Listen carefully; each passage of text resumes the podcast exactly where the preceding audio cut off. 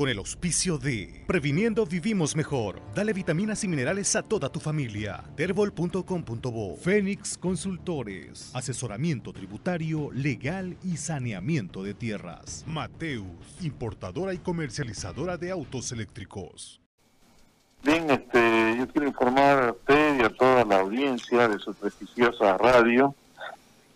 La universidad se ha declarado en emergencia debido a que en el último tiempo ha dejado de percibir una gran cantidad de recursos por concepto de la coparticipación tributaria. La coparticipación tributaria es una de las principales fuentes de ingreso de nuestra universidad y es por eso que este eh, ante esta situación de la pandemia la gente ha dejado propiamente no de contribuir con el pago de sus impuestos a este eh, al erario nacional. Y ante esa situación es que los recursos, no solamente de, todas las universidades, sino también de la gobernación, de las alcaldías, de, de, todas las instituciones públicas, los recursos se han visto mermados, aproximadamente en un 33%. Nuestra universidad tiene un déficit, ¿no? de 170 millones de bolivianos aproximadamente, por ese concepto, que ha dejado justamente percibir que estaban presupuestados, que supuestamente íbamos a recibir esos recursos por concepto de la coparticipación tributaria, pero por las razones ya indicadas no los ha recibido. Y eso imposibilita poder cumplir con obligaciones como el pago de sueldos y salarios a los administrativos y a los docentes.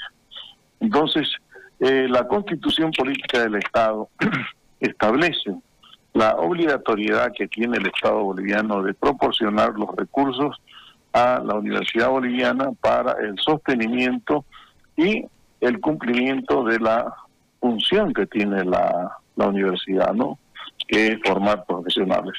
Ante esa situación, con este déficit, es que nos hemos declarado justamente en estado de emergencia, ya hemos tenido una reunión con el Ministerio de Economía y Finanzas, pero lamentablemente no se ha dado justamente una solución.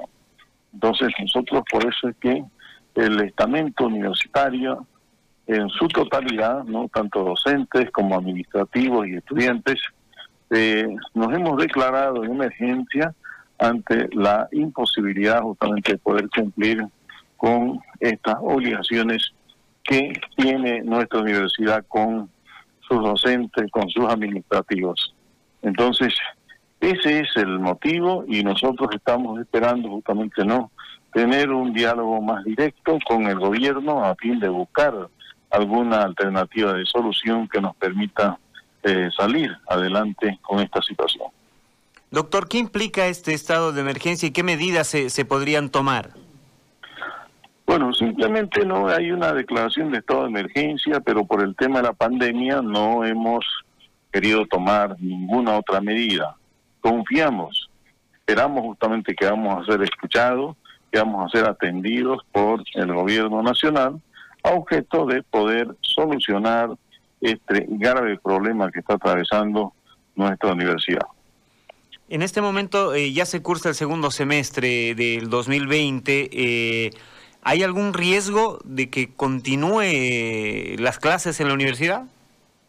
Bueno, nosotros seguimos pasando clases, lo hemos estado haciendo durante la pandemia, seguimos trabajando justamente de manera absolutamente normal y por supuesto las clases presenciales las hemos vuelto clases virtuales.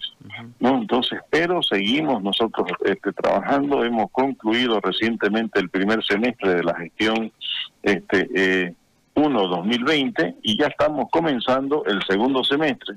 Inclusive hemos recibido los alumnos que normalmente recibimos en el segundo semestre de la gestión y este el nuevo semestre ya propiamente está en pleno funcionamiento y concluye el 30 de marzo de la gestión 2021. Entonces, este eh, las clases en sí no se van a paralizar pero nosotros estamos exigiendo justamente ¿no? el tratamiento similar que se le ha hecho a algunos municipios para que puedan seguir funcionando y en este caso nosotros vamos a pedir justamente también de que se nos compense a través de fondos del Tesoro General de la Nación, o en fin, que el gobierno justamente verá que es lo más conveniente para que podamos seguir funcionando este, durante la presente gestión. ¿Y el, no les ha generado un conflicto ya con los administrativos o con los docentes el hecho de que no se paguen sueldos? Eh, ¿Se están debiendo sueldos? ¿Cuántos se deben?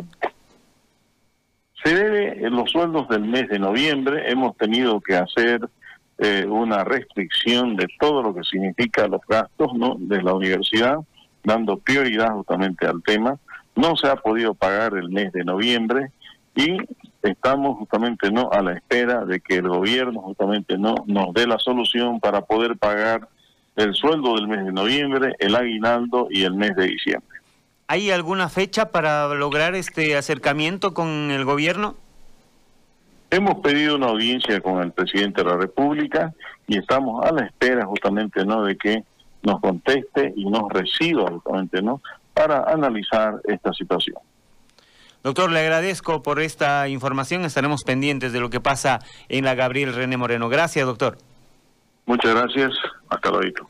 Ahí estaba el doctor Osvaldo Ulloa, vicerrector de la Universidad Autónoma Gabriel René Moreno, y esta situación que ya se veía venir. Con el auspicio de Previniendo Vivimos Mejor. Dale vitaminas y minerales a toda tu familia. Terbol.com.bo Fénix Consultores. Asesoramiento tributario, legal y saneamiento de tierras. Mateus, importadora y comercializadora de autos eléctricos.